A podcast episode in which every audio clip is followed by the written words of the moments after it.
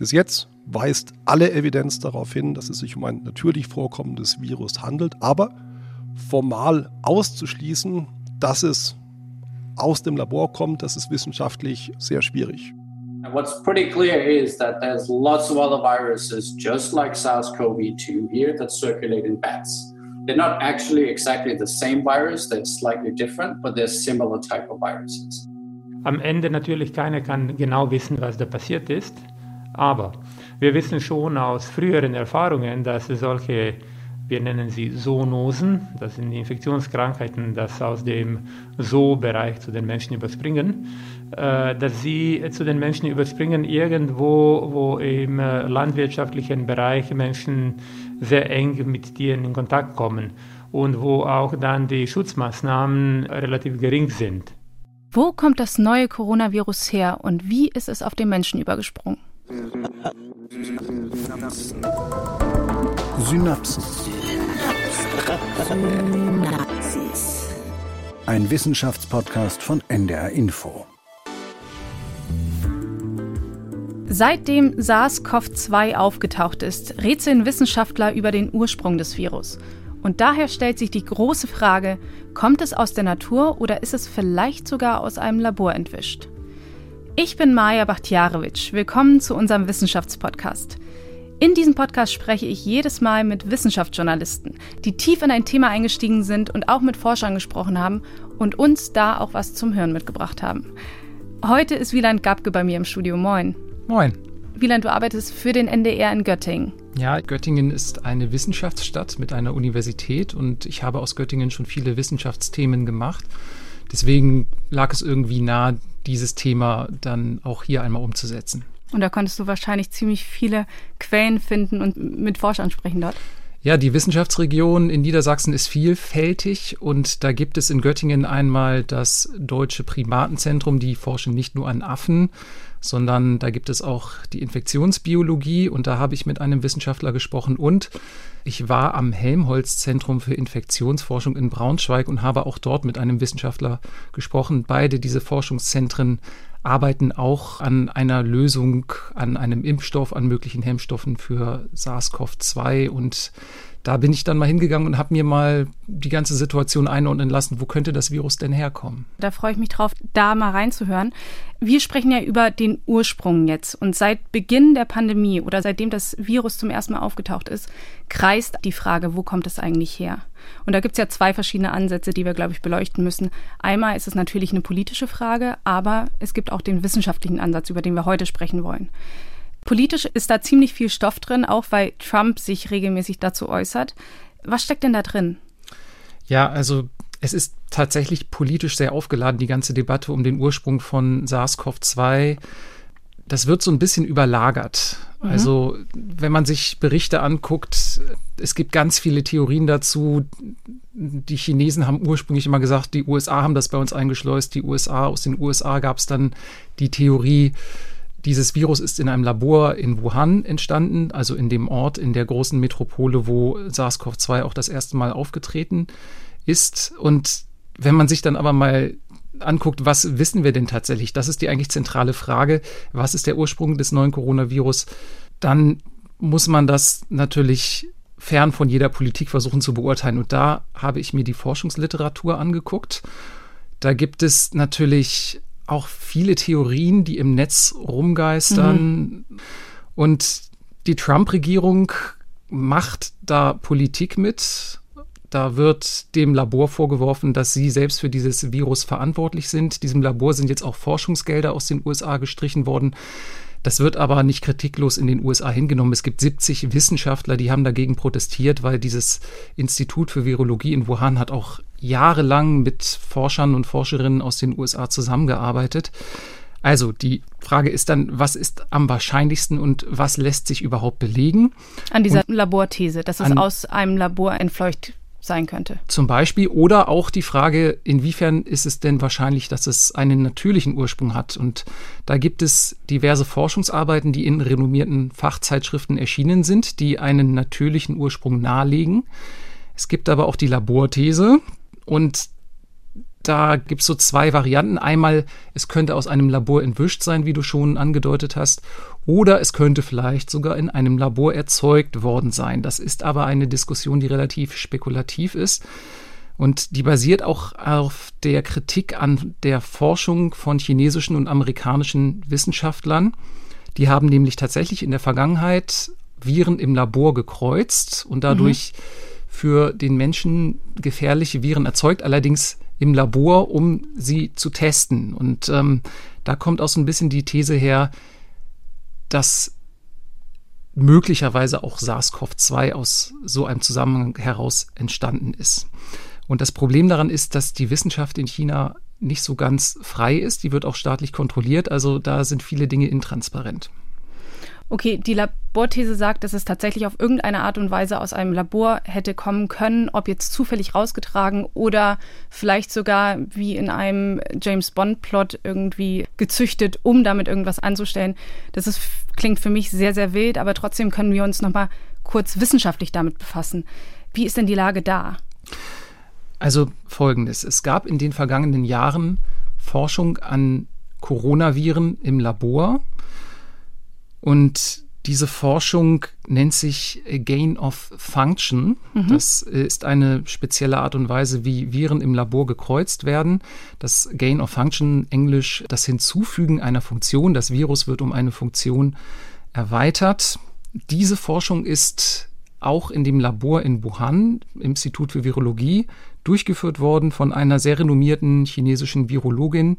Xi Zhengli heißt die und äh, die wird auch in China Batwoman genannt. Das mhm. ist eine Forscherin, die hat unglaublich viele Fledermaushöhlen untersucht, hat dort Proben gesammelt. Das sind Kotproben, aber auch Zecken habe ich in der Forschungsliteratur entdeckt, werden gesammelt. Also Viecher und Exkremente von Fledermäusen und auf Viren wurden die untersucht im Labor und so weiter.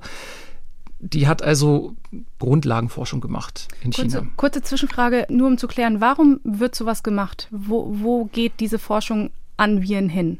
Ja, also erstmal der Ursprung, warum man das gemacht hat. Es gab ja die SARS-Epidemie 2002, 2003 und da wurde schon festgestellt, okay, dieses Virus ist höchstwahrscheinlich wahrscheinlich über Schleichkatzen, die auf Wildtiermärkten verkauft wurden, auf den Menschen übergesprungen und Genanalysen legten nahe, dass der Ursprung eine von diesen Fledermaushöhlen in China sein kann. Und das war dann der Anlass für Xi Zhengli, ähm, da intensiver zu forschen und auch natürlich aus der äh, Überlegung heraus, ja, wenn sowas nochmal auftritt, dann müssen wir vorbereitet sein. Ne? Und diese Tiermärkte, über die wir da sprechen, die kennen wir ja hier in Europa gar nicht. Das ist, das muss man sich wirklich vorstellen, einfach mit ganz vielen Käfigen, sehr eng zusammengerauft, ganz viele verschiedene Tiere, da laufen Sekrete und Exkremente irgendwie. Also es ist äh, hygienisch gesehen vielleicht anders, als wir das hier gewohnt sind. Ja, das stimmt. Da können wir auch später nochmal genauer drauf mhm. eingehen, wenn man sich mal überlegt, wie jetzt die Virologen in China in den Fledermaushöhlen vorgehen. Da kann man jetzt zum Beispiel auch nicht einfach spazieren gehen.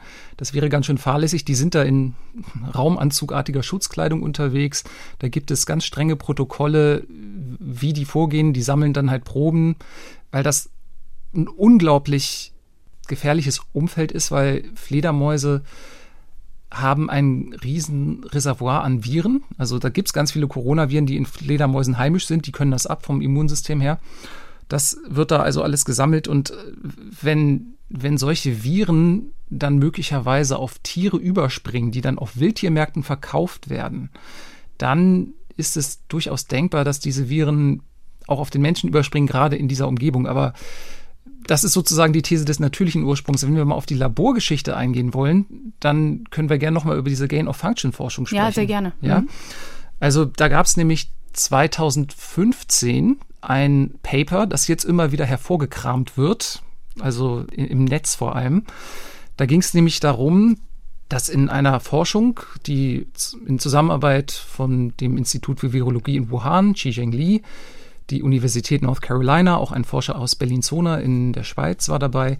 Die haben eine sogenannte Chimäre erzeugt. Die haben also zwei SARS-Viren gekreuzt, um zu gucken, wie gefährlich können diese Viren dem Menschen sein. Die Frage lautete, wie gut können solche Fledermausviren auf andere Tierarten und den Menschen übertragen werden. Das klingt für mich tatsächlich ein bisschen wie Science Fiction. Was war denn das Ergebnis von diesem Paper? Ja, dieses neu gekreuzte Virus konnte sehr gut an ein ganz spezielles Enzym anbinden. Das nennt sich ACE2. Das ist ein Enzym, was auf Zellen sitzt und das ist sozusagen das Einfallstor, in das Viren, also viele Coronaviren in Menschen eindringen können. Zum Beispiel auf Lungenzellen sitzt das und so ist auch das SARS-Virus damals 2002, 2003 auf den Menschen übergesprungen. Auch das aktuelle Coronavirus kann an diese Zellen andocken. Und dieses Paper wird als Beleg gewertet, dass auch das aktuelle Coronavirus SARS-CoV-2 als Chimäre im Labor erzeugt worden sein soll. Nach dem Motto, ja, 2015 ist das ja schon passiert. Und dieses Institut in Wuhan war daran beteiligt, wo auch Covid-19 ausgebrochen ist vergangenes Jahr. Also könnte das ja der Fall sein. Das ist allerdings Spekulation. Und ich habe mal geguckt, was denn die Autoren selbst dazu schreiben. Also auf der Seite von Nature, dieses Paper ist nämlich in Nature erschienen, also eines der renommiertesten Fachzeitschriften weltweit. Also. Ja, haben sie einen Zusatz geschrieben, den haben wir auch in den Show Notes dann verlinkt. Der ist auf Englisch. Ich kann den mal kurz vorlesen, wenn du willst. Gerne, ja. Also, We are aware that this article is being used as the basis for unverified theories that the novel coronavirus causing COVID 19 was engineered. There is no evidence that this is true. Scientists believe that an animal is the most likely source of the coronavirus. Also die Autoren schreiben streng wissenschaftlich, uns ist klar, dieser Artikel wird benutzt als Basis für unbelegte Theorien, wonach das neuartige Coronavirus, das für Covid-19 verantwortlich ist, künstlich hergestellt worden sein soll. Dafür gibt es keine Beweise und die Wissenschaftler vermuten, dass ein Tier die wahrscheinlichste Herkunft des Coronavirus ist. Aber trotzdem stellen diese Wissenschaftler ja heraus, wie gefährlich es auch ist, an diesen Viren zu forschen. Die Autoren räumen das auch selbst ein. In der Studie steht, das Potenzial, sich auf zukünftige Ausbrüche vorzubereiten oder diese zu entschärfen, muss mit den Risiken abgewogen werden, noch gefährlichere Pathogene herzustellen. Da sind sich die Wissenschaftler also schon der Gefahren bewusst. Hm. Ich habe dann mal einen Forscher am Helmholtz-Zentrum für Infektionsforschung in Braunschweig gefragt, für wie gefährlich er denn diese Gain-of-Function-Forschung hält. Das ist Luca Cicin-Chain und er hat mir eine sehr lange und differenzierte Antwort darauf gegeben und gleich am Anfang auch ein kurzes, harmloses Beispiel für Gain-of-Function-Forschung genannt. Ein ganz banales Beispiel ist, dass äh, man kann in einem Virus ein grünes fluoreszierendes Protein aus einem Meerwesen reinbringen, aus einer Qualle. Und das führt dazu, dass die infizierten Zellen grün leuchten. Das ist dann sehr praktisch, weil man kann die infizierten Zellen im Mikroskop sehr gut erkennen. Man kann auch sehr gut erkennen, wenn etwas antiviral wirkt. Und äh, das heißt nicht, dass äh, dieses Zufuhr einer neuen Funktion dem Virus äh, den Virus gefährlicher macht. Genofunction wird heute meistens äh, in den Medien besetzt mit einem Begriff, dass mit dieser Genofunction kann der Virus sich besser an Humanzellen andocken, dass es kann besser unser Immunsystem irgendwie ausschalten oder so etwas.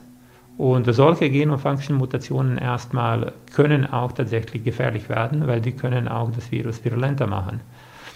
Und die gibt es durchaus, die machen auch manche Leute in Laboren, wo die Sicherheitsmaßnahmen dann sehr streng sind.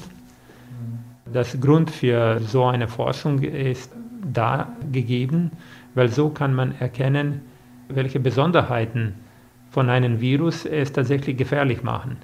Also die Idee, nochmal kurz zusammengefasst, man kreuzt zwei Viren im Labor und guckt, ob bei dem einen Virus ein Teil des Genoms, also des Erbguts, irgendwie auf den Menschen überspringt und dann weiß man durch diese sogenannte Chimäre, wo der gefährliche Teil in dem Erbgut ist, der für den Menschen gefährlich sein könnte. Und da das so gefährlich ist, sollte solche Forschung immer in Hochsicherheitslaboren durchgeführt werden. Aber das ist ja auch, soweit ich weiß, in Wuhan der Fall. Ja, dieses Institut für Virologie in Wuhan gibt es seit 1956 und ich meine, ja, seit 2014 haben die ein sogenanntes S4-Sicherheitslabor. Das ist äh, eine sehr hohe Sicherheitsstufe. Also da dürfen auch ganz gefährliche Viren beforscht werden. Die Leute laufen dann in so raumanzugartigen Anzügen rum. Ne? Da gibt es auch ein Einblick, wenn man sich mal beim Robert Koch Institut das Video dazu anschaut für deren Labor. Die haben auch ein S4 Sicherheitslabor. Und da wird gezeigt, wie die in so einen Anzug reinsteigen, der wird dann aufgeblasen. Das sieht ein bisschen aus wie ein Michelin-Männchen mhm. mit, mit, Helm auf dem Kopf irgendwie. Ja, wie ein Raumanzug, genau. Und in Wuhan gibt es natürlich auch noch andere Labore und die Kritik ist, dass man sich nicht sicher sein kann, ob denn aus diesem Labor vielleicht doch Coronaviren ausgebrochen sein könnten, weil das in China schon mal passiert ist. In Beijing sind Viren, SARS-Viren aus einem Labor entkommen, mehrfach in der Vergangenheit. Deswegen wird ja auch nicht ohne Grund eine unabhängige internationale Untersuchung gefordert. Das hat auch der deutsche Bundesaußenminister Heiko Maas unter anderem gefordert und wird damit auch im US-Wissenschaftsmagazin Science zitiert. Das ist also einerseits eine Frage für die Wissenschaft, andererseits auch eine Frage an die Politik. Und da ja, liegt der Ball im Spielfeld der chinesischen Regierung, wie transparent sie denn macht, ob es da vielleicht doch ein Sicherheitsleck gegeben haben könnte. Und wenn es das gegeben haben könnte, da vielleicht drüber aufzuklären. Hast du dir denn auch so ein Sicherheitslabor angucken können? Ja, ich war am Helmholtz-Zentrum für Infektionsforschung in einem S2-Sicherheitslabor.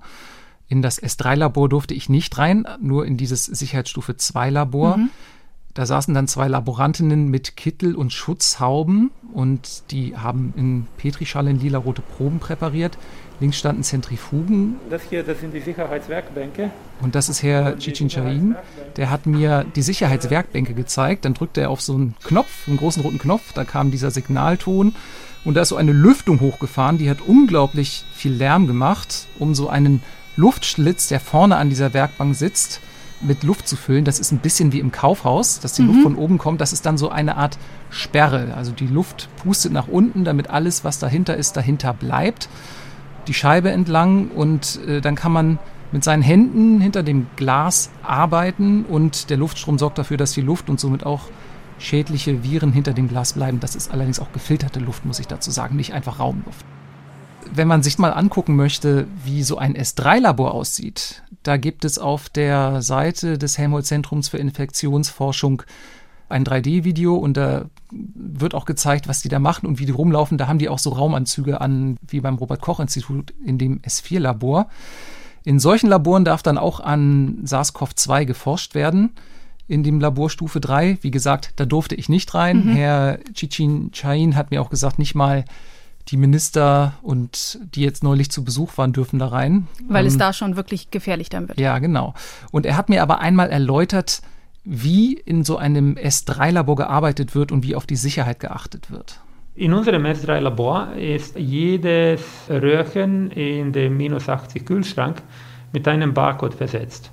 Und jedes Mal, dass man ein äh, davon rausnimmt, muss man das auch in dem Computersystem eintragen. Jedes äh, Stück an Müll kommt äh, aus dem Labor raus nur durch den Autoklav.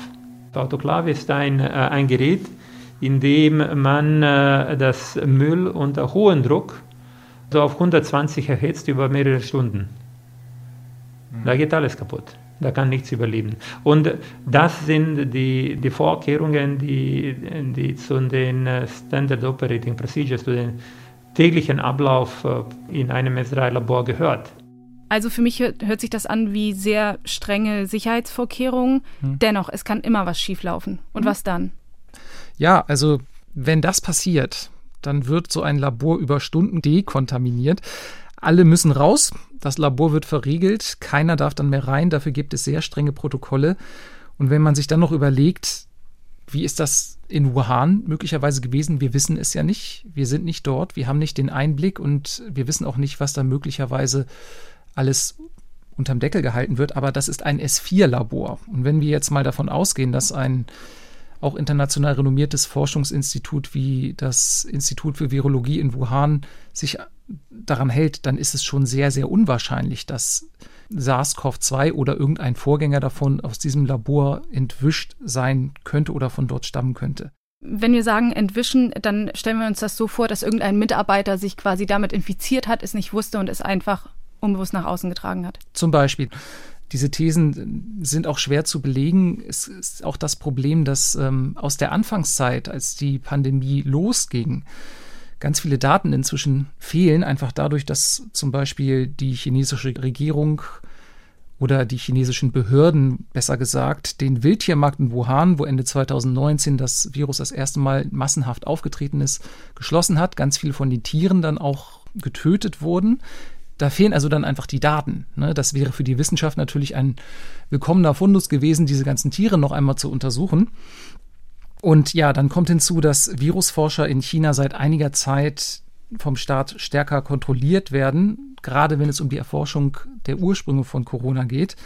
Das Magazin Spektrum der Wissenschaft hatte darüber auch im April berichtet und ich habe den Göttinger Infektionsbiologen Stefan Pöhlmann einmal gefragt, was er denn von dieser staatlichen Kontrolle der Forschung in China hält und dazu wollte er sich nur ganz kurz und knapp äußern. Da möchte ich nur indirekt darauf antworten. In der Tat habe ich mit Bedauern vernommen, dass die Publikationen der Kollegen aus China staatlich kontrolliert werden. Ja, was bedauerlich ist, aber mehr kann ich dazu eigentlich nicht sagen. Noch kurz zum Hintergrund Stefan Pöhlmann, das ist der Leiter der Abteilung Infektionsbiologie am Deutschen Primatenzentrum in Göttingen.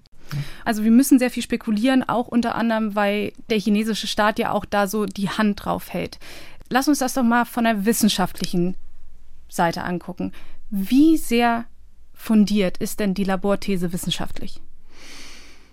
Ah, das ist wirklich schwierig. Also empirisch belegen lässt sie sich nicht wirklich gut. Diese ganze Vorstellung, dass da aus dem Labor etwas entwischt sein könnte, die kam schon im Januar auf mhm. und da gab es ein Paper eines chinesischen Forschers, Chao Botao. Der ist Zellbiologe an der Technischen Universität in Südchina und der hat am 6. Februar auf ResearchGate mit einem Kollegen der Universität Wuhan ein Paper veröffentlicht. Das Paper wurde allerdings einen Tag später gleich wieder gelöscht. Hm. Ne? Der Forscher geht auf den Wildtiermarkt in Wuhan ein, wo es ja die ersten Massenfälle von Corona-Erkrankten gab. Und Chao Botao hat sich dann angeguckt, was gibt es denn da in der Gegend? Da gibt es das Institut für Virologie ein paar Kilometer entfernt und es gibt das Seuchenbekämpfungszentrum, das um die Ecke liegt von diesem Wildtiermarkt. Und seine These war, ja, das sind ja beides Institutionen, wo an Fledermäusen geforscht wird und an gefährlichen Pathogenen. Könnte ja sein, dass das Virus von dort stammt. Ich habe Stefan Pöhlmann vom Deutschen Primatenzentrum in Göttingen gebeten, dieses Paper einmal einzuordnen und er hält das Paper des chinesischen Forschers nicht für sonderlich stichhaltig und aus seiner Sicht handelt es sich auch nicht um ein wissenschaftliches Paper. Sondern eher um eine persönliche Meinungsäußerung die dann in der Tat kurze Zeit danach, 24 Stunden nach Veröffentlichung, schon wieder gelöscht wurde. Meiner Meinung nach ist sie nicht sehr substanziell. Es wird letztendlich das Argument gemacht, dass die Fledermäuse, die verwandte Viren tragen, relativ weit weg sind. Dazu ist zu sagen, dass nur ein kleiner Bruchteil der Fledermauspopulation äh, in China auf das Vorkommen von SARS-CoV-2 verwandten Viren untersucht wurde. Also die Datenlage ist da sehr dünn. Dementsprechend zieht meiner Meinung nach das Argument nicht. Und dann wurde gesagt, gut, wenn es nicht die Fledermäuse sind, was könnte es dann sein? Und dann wird gesagt, dass auf Google Maps zwei Virologieinstitute in enger Umgebung äh, lokalisiert sind. Das ist formal richtig, aber das heißt natürlich noch lange nicht, dass das Virus von diesen Instituten kommt. Ja, ich habe Chao Botao auch direkt angeschrieben per E-Mail und ihn um ein Interview gebeten, um zu erfahren, was er denn dazu sagt. Er hat mir aber leider nicht geantwortet. Das Paper von ihm, das findet man noch im Webarchiv, ist in den Show Notes verlinkt. Ganz spannend ist, was natürlich die anderen Forscher und Forscherinnen in China machen und wie die gerade im Licht der Öffentlichkeit dastehen. Eben die zentrale Leiterin vom Institut für Virologie in Wuhan, Qi Zhengli, Bad Woman, wie sie auch genannt mhm. wird in China, die hatte Ende 2018, Anfang 2019 bereits in Studien gewarnt und auch schon in vorigen Studien gab es Hinweise von ihr, dass Coronaviren aus Fledermaushöhlen den Menschen befallen könnten. Und als die Pandemie dann kam, hatte auch Xi Zhengli zunächst die Sorge, dass das Virus vielleicht aus ihrem Labor entwischt sein könnte. Das hat sie der Wissenschaftszeitschrift Scientific American erzählt. Deshalb hat sie, so steht es in dem Artikel drin, ein anderes Labor beauftragt, das zu untersuchen. Und das Ergebnis war, keine der von ihr und ihrem Team vorhandenen Proben lassen darauf schließen, dass SARS-CoV-2 aus ihrem Labor entkommen ist. Xi Zhengli steht deswegen im Licht der Öffentlichkeit, weil sie hat das zentrale Paper vorgelegt, in dem sozusagen der natürliche Ursprung von SARS-CoV-2 vermutet wird mhm. anhand von einem anderen Virus. Das nennt sich RATG13. Dazu findet man im Netz auch ganz viele, ja, ich sag mal wilde Theorien, teilweise aber auch äh, wissenschaftliche Skepsis. Was meinst du mit wilde Theorien? Also es gibt Blog-Einträge, die, ähm, die werfen Xi Zhengli vor, dass sie selbst SARS-CoV-2 im Labor hergestellt hat.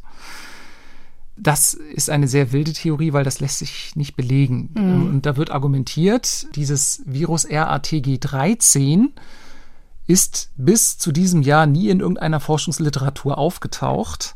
Aber nach Angaben des Instituts für Virologie in Wuhan haben die das schon 2013 in einer Fledermaushöhle in Yunnan, in der Provinz Yunnan in China gefunden. Und da fragen sich halt manche Autoren, ja, warum dauert das denn sieben Jahre, bis sie das veröffentlichen, wenn das so ein wichtiges Virus ist? Mhm. Vor allem, wenn das so im Zusammenhang steht. Und dazu gibt es Diskussionen im Netz, auch auf Twitter. Und da hat sich auch der Wissenschaftler Peter Deschneck eingeschaltet. Das ist ein Zoologe aus den Vereinigten Staaten, der auch schon mit dem ähm, Institut für Virologie in Wuhan zusammengearbeitet hat. Und er hat das erläutert, wo eigentlich das Problem ist. Dieses Virus RATG13 ist nämlich sozusagen zweimal untersucht worden. Das mhm. ist 2013 gesammelt worden. Dann lag erst nur eine kurze Sequenz vor im Labor und diese Sequenz ist unter einem anderen Namen dann in einer Gendatenbank veröffentlicht worden. Okay. BT COV 4991, also das heißt ähm, Beta-Coronavirus und dann 4991 ist einfach eine Nummer aus, aus dem Labor. Und dann, als jetzt Anfang des Jahres SARS-CoV-2 untersucht wurde und das Institut für Virologie in Wuhan äh, nach möglichen ähnlichen Viren gesucht hat und sie einen reichen Fundus an Proben haben, haben sie bei dieser Kleinsequenz, die sie schon hatten, festgestellt, oh, da gibt es eine große genetische Übereinstimmung. Dann haben sie sich die Probe noch einmal genommen und das komplette Genom, das komplette Erbgut nochmal analysiert und diese Sequenz ist dann unter einem neuen Namen RATG13 in die Gendatenbank geladen worden und Peter Deschneck sagt bei Twitter, ja, das ist völlig normal, dass man sowas macht, dass man sowas auch erst später veröffentlicht. Es gibt da nämlich Vorgaben, wie so ein Virus in Journals bezeichnet werden soll. In diesem Fall RATG13 steht für Rhinolophus affinis, lateinisch für Java-Hufeisennase, das ist die Fledermausart. Mhm. Okay. TG ist der Ort in China und 13 ist das Jahr und die haben es einfach unter einem neuen Namen veröffentlicht. Aber da gibt es trotzdem immer noch Kritik dran an dieser ganzen Geschichte, dass das Virus unter zwei Namen in einer Gendatenbank zu finden ist. Aber dennoch, wenn dieses Virus bei Fledermäusen gefunden wurde, spricht das eher dafür, dass das Virus einen natürlichen Ursprung hat. Ja, das ist sozusagen die zentrale Aussage von dem Paper, wo dieses RATG13-Virus beschrieben wird, dass es da eine Verwandtschaft zum SARS-CoV-2-Virus gibt. Das heißt nicht, dass es jetzt direkt in den letzten Jahren übergesprungen ist. Es gibt andere Papers, in denen festgestellt wurde, ja, die Verwandtschaft deutet darauf hin, dass der gemeinsame Vorfahre der beiden Viren 30 bis 50 Jahre alt sein könnte. Die Diskussion in der Wissenschaft geht trotzdem weiter. Ich habe allerdings den Eindruck, wenn ich jetzt mal auf ResearchGate zum Beispiel gucke, die zentrale Plattform, wo sich Wissenschaftler und Wissenschaftlerinnen austauschen, dass die Verfechter der These, dass dieses Virus RATG13 und SARS-CoV-2 vielleicht doch nicht zusammenhängen oder dass das eine Virus im Labor entstanden ist, dass das eher eine Minderheit ist. Also es gibt vereinzelte Paper bei ResearchGate, die das diskutieren. Das sind, man muss dazu sagen, das ist kein Fachblatt. Ne? Das sind sogenannte Vorabdrucke, wo schon mal Ideen diskutiert werden. Und ich habe mir da auch zwei Paper mal angeguckt. Der eine Autor heißt Dean Bankson. Die andere Autorin heißt äh, Rosanna Segreto, Dean Bankson aus, aus Las Vegas. Wissenschaftlicher Hintergrund ist irgendwie unklar. Und Frau Segreto ist von der Universität Innsbruck, Mikrobiologin.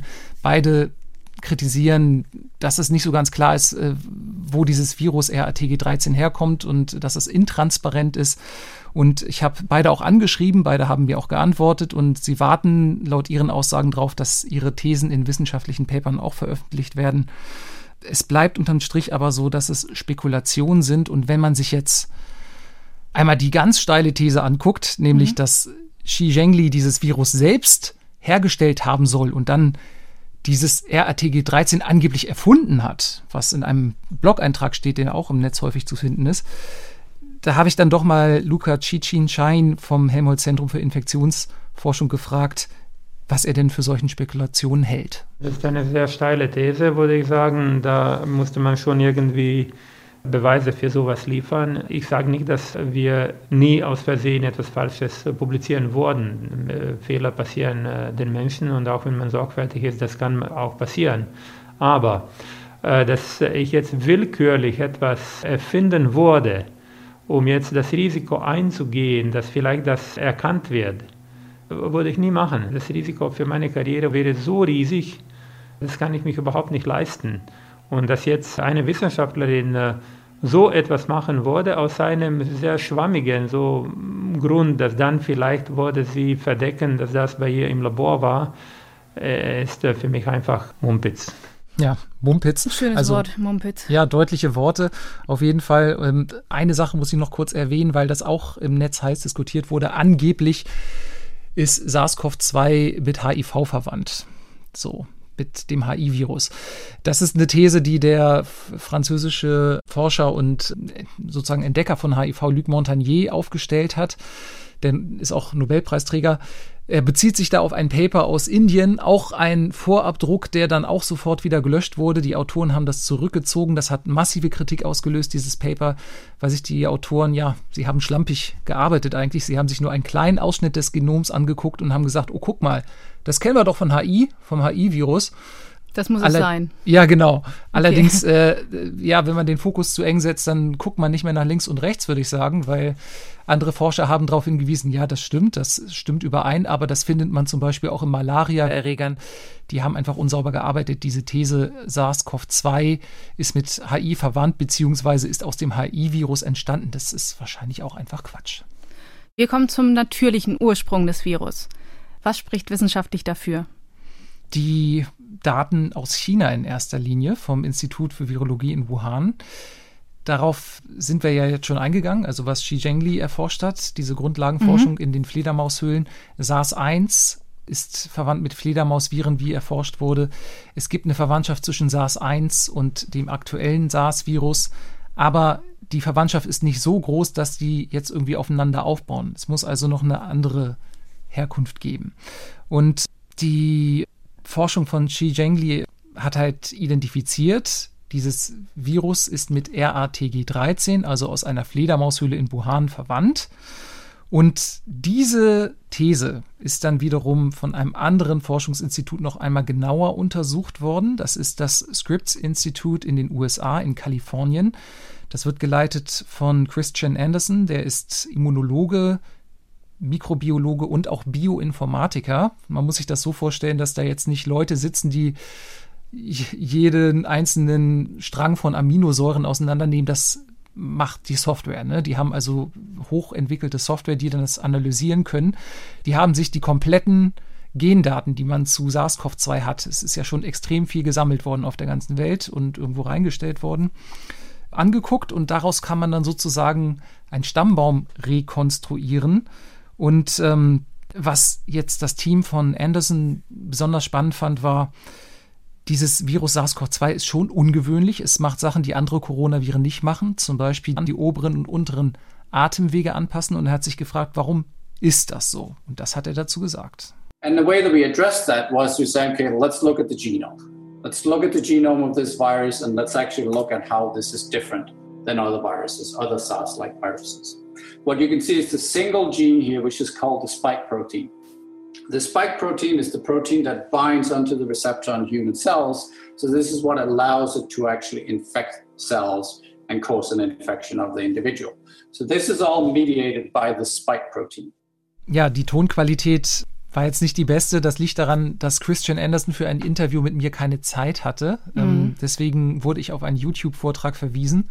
Es geht also darum, wie funktioniert das Virus, wie kann es menschliche Zellen befallen. Und da gibt es dieses Spike-Protein, das sind diese Zacken beim Coronavirus, haben wir alle schon mal gesehen. Da sitzt mhm. das Spike-Protein drauf, das heftet sich an menschliche Zellen an.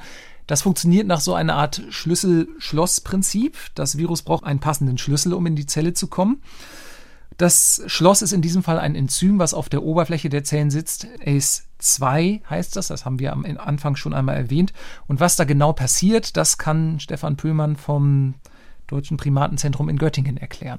Also das Spike-Protein macht zwei Dinge. Es bewirkt die Anheftung des Virus an die Zelle. Dazu verwendet es den ACE2-Rezeptor.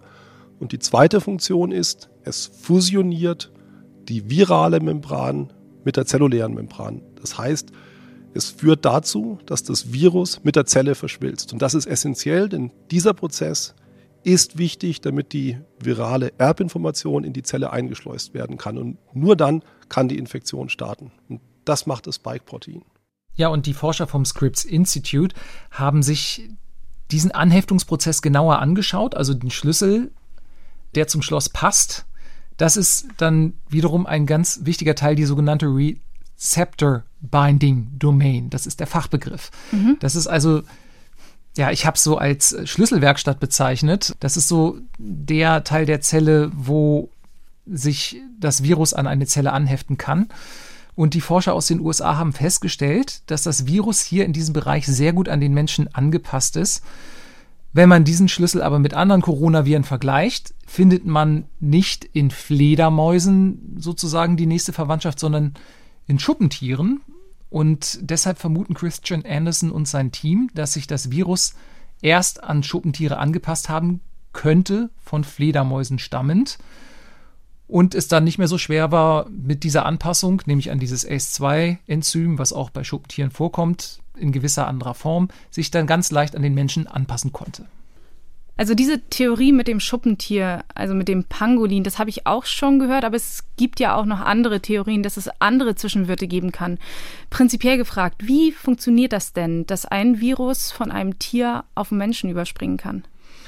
Ja, also mit dem Zwischenwirt äh, Pangolin, Schuppentier, das ist nun mal das, was das Scripps-Institut festgestellt mhm. hat, dass es da eine große Verwandtschaft gibt. Klar, können auch andere Tiere sein. Man weiß es aktuell einfach nicht genau. Und das behaupten die ja auch nicht. Die sagen vermutlich. Ne? In der Wissenschaft immer mhm. vermutlich, möglicherweise. Die sagen nie, so ist es, sondern so könnte es unter diesen Wahrscheinlichkeiten sind hoch. Genau. So. Mhm. Und mit dem Zwischenwirt funktioniert es wahrscheinlich so. Entweder es kann passieren, dass man sich direkt bei einer Fledermaus ansteckt, wenn man wirklich völlig blind durch so eine Höhle läuft. Das ist auch irgendwelchen Minenarbeitern in China möglicherweise einmal passiert. Da gab es einen Minenschacht und es ist nie nachgewiesen worden, ob das wirklich von Fledermäusen stammt. Aber Xi Zhengli hat das auch mal vermutet, dass das so sein könnte. Es kann aber auch sein, weil diese Viren der Fledermäuse, die kennen den Menschen ja erstmal nicht die müssen sich erstmal anpassen. Und äh, dieses ACE2-Enzym, was zum Beispiel in Schuppentieren, aber auch in Schleichkatzen vorkommt, das war bei SARS-1 der Fall, das ist dem ähm, ACE2-Enzym des Menschen relativ ähnlich und dadurch kann es sich sozusagen Schritt für Schritt anpassen. Und wenn man sich dann, und da kommen wir jetzt zu dieser These zurück mit dem Wildtiermarkt in Wuhan, da werden solche Schuppentiere ja zum Beispiel verkauft, um sie zu essen. Und diese hygienischen Bedingungen, die du ja schon angesprochen hast, mhm. das ist natürlich ein tolles Biotop für so ein Virus, um sich zu tummeln, um sich an ganz viele verschiedene mögliche Wirte anzupassen. Und da kommen Menschen natürlich dem auch ziemlich nahe. Genau, die, die leben sozusagen nah beieinander dann und wenn die dann auch noch gegessen werden, also es ist schon eine naheliegende These, dass dieser Wildtiermarkt in Wuhan ein großer Faktor war, wie dieses Virus auf den Menschen in dieser Massen weisen Form überspringen konnte. Bei SARS-1 waren ja auch Wildtiermärkte sozusagen der, der Verursacher oder vermutlich der Verursacher. Und auch der Göttinger Infektionsbiologe Stefan Püllmann hält diese Zwischenwirtstheorie für plausibel. Dazu kann ich nur sagen, dass in der Tat SARS-CoV-2 eng verwandte Viren in Fledermäusen und in Schuppentieren nachgewiesen wurden. Und meiner Meinung nach ist keines der in diesen Tieren ähm, nachgewiesenen Viren identisch zu dem Virus, was im Menschen aufgetreten ist, was für die Covid-19-Pandemie verantwortlich ist, sondern die Viren sind äh, lediglich sehr eng verwandt. Ich würde also erwarten, dass man noch weitere Vorläufer findet, wahrscheinlich in Fledermäusen, möglicherweise in Schuppentieren, die dann nahezu identisch sind mit SARS-CoV-2 und die dann auf den Menschen übertragen wurden. Ich denke, das wäre eine plausible äh, Erklärung, dass diese Tiere als Nahrungsquellen genutzt wurden und dass äh, sich Menschen so infiziert haben. Alternativ könnten sie schlicht mit den Tieren bzw. deren Ausscheidungen in Kontakt gekommen sein. Aber äh, es gibt ja auch Hinweise darauf, dass das Virus schon im Umlauf war, bevor es diesen Ausbruch auf dem Wuhaner Markt gab. Ja, das stimmt. Und auch die Forscher und Forscherinnen vom Scripps Institute in den USA sind zu dieser Erkenntnis gekommen, weil sie ja das Genom analysiert haben und dann könnten sie rekonstruieren, Mensch, wo sind die größten Übereinstimmungen, wie alt ist das Virus höchstwahrscheinlich, wann könnte es ausgebrochen sein. Und sie kommt zu dem Schluss, das Virus muss irgendwann zwischen Mitte November und Mitte Dezember ausgebrochen sein oder entstanden sein. Das ist also ein Monat bevor da in Wuhan auf dem Wildtiermarkt sich ganz viele Leute mit SARS-CoV-2 angesteckt haben. Wie genau übertragen wurde, ganz ehrlich, das weiß niemand. Ne? Und ich würde auch bezweifeln, dass man das jemals so genau rauskennt, weil die Datenlage einfach dünn ist. Patient Null, ne? Die Suche nach Patient Null hast du vielleicht auch schon gehört. Mhm, also quasi nach der ersten Person, die das jemals getragen hat. Ja, also das ist eigentlich unmöglich. Das ist die Suche nach der Nadel im Heuhaufen. Die Forscher vom Scripps-Institut haben noch festgestellt, ja, weil die ersten dokumentierten Viren sehr ähnlich sind vom Genom, könnte es durchaus sein, dass die äh, nicht sozusagen mehrfach aus dem Tierreich auf den Menschen übergesprungen sind, sondern dass es ein einmaliges Ereignis war. Das ist die Argumentation, die dort aufgestellt wird. Das hatte ich tatsächlich auch mal gelesen und hatte in diesem Zusammenhang auch gelernt, dass das eigentlich sehr ungewöhnlich für ein Virus ist. Also, dass es einmal auf den Menschen überspringt und sich dann von Mensch zu Mensch überträgt.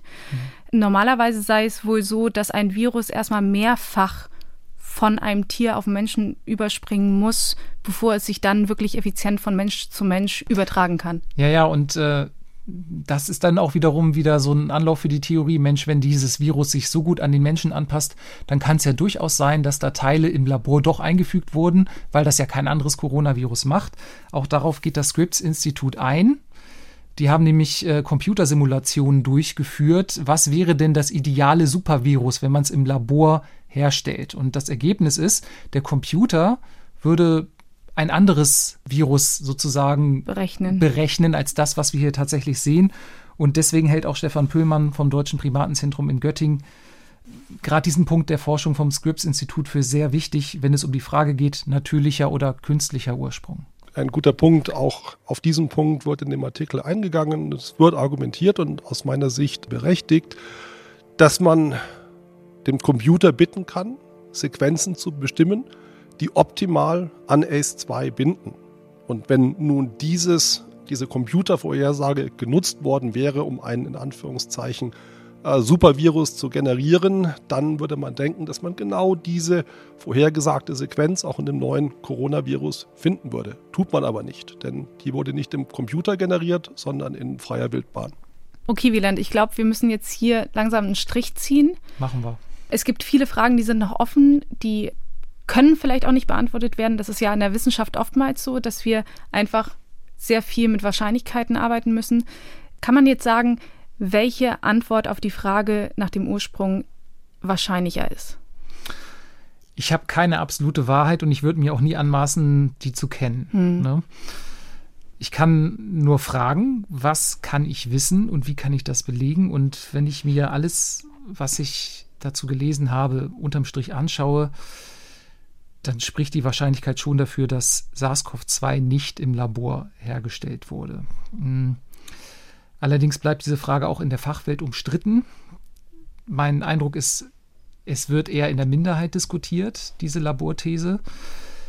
Und ja, dann gibt es natürlich ganz viele Quellen im Netz, von denen ich abraten würde, sie zu benutzen. Ich habe eine Quelle gefunden, die ich ganz spannend fand. Das war Project Evidence äh, bei GitHub. Das haben wir auch in den Show Notes verlinkt. Da weiß man auch nicht, wer das ist. Das, die Leute sagen, wir sind ein Kollektiv von Wissenschaftlerinnen und Wissenschaftlern, die keiner Organisation zugehören.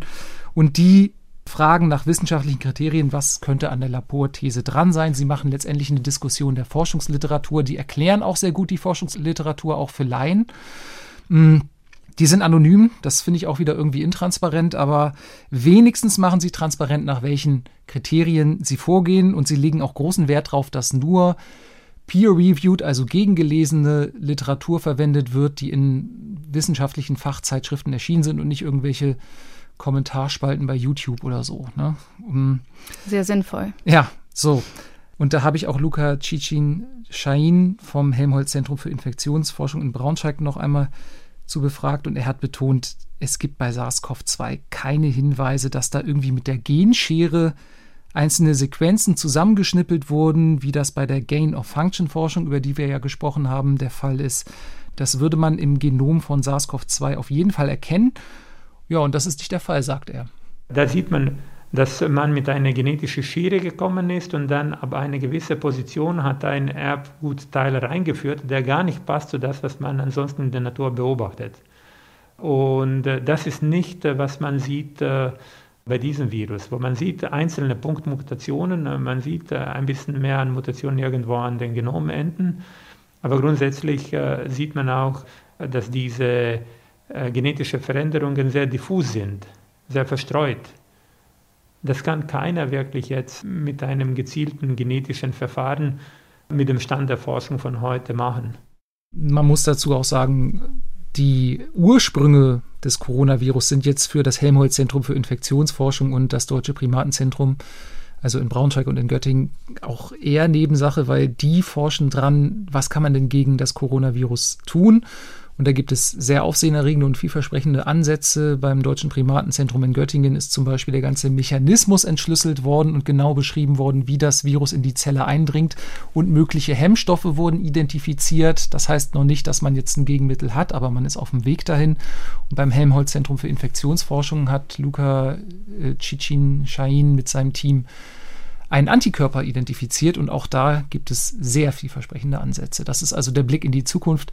Was die Ursprünge angeht, ich vermute, das wird man nie genau klären können, aber man wird einen Weg finden, wie man aus der ganzen Sache wieder rauskommt. Das klingt wie ein sehr spannender Ansatz für eine weitere Folge von Synapsen. Vielen Dank, Wieland, dass du da warst und uns die ganzen Infos mitgebracht hast. Sehr gerne. Und ich bedanke mich bei euch, liebe Hörerinnen und Hörer, und hoffe, dass ihr genauso viel gelernt habt wie ich. Hoffe, dass ihr vielleicht auch irgendwie einen Aspekt gefunden habt, der euch zum Weiterrecherchieren anregt. Und die nächste Folge von Synapsen findet ihr nächsten Freitag in der ARD Audiothek oder auf ndr.de/slash synapsen. Wenn ihr Fragen habt, Kritik, Anregungen oder Lob, dann freuen wir uns über eine E-Mail an synapsen.ndr.de. Vielen Dank, schön, dass ihr dabei wart. Bis bald. Synapsen. Ein Wissenschaftspodcast von NDR Info.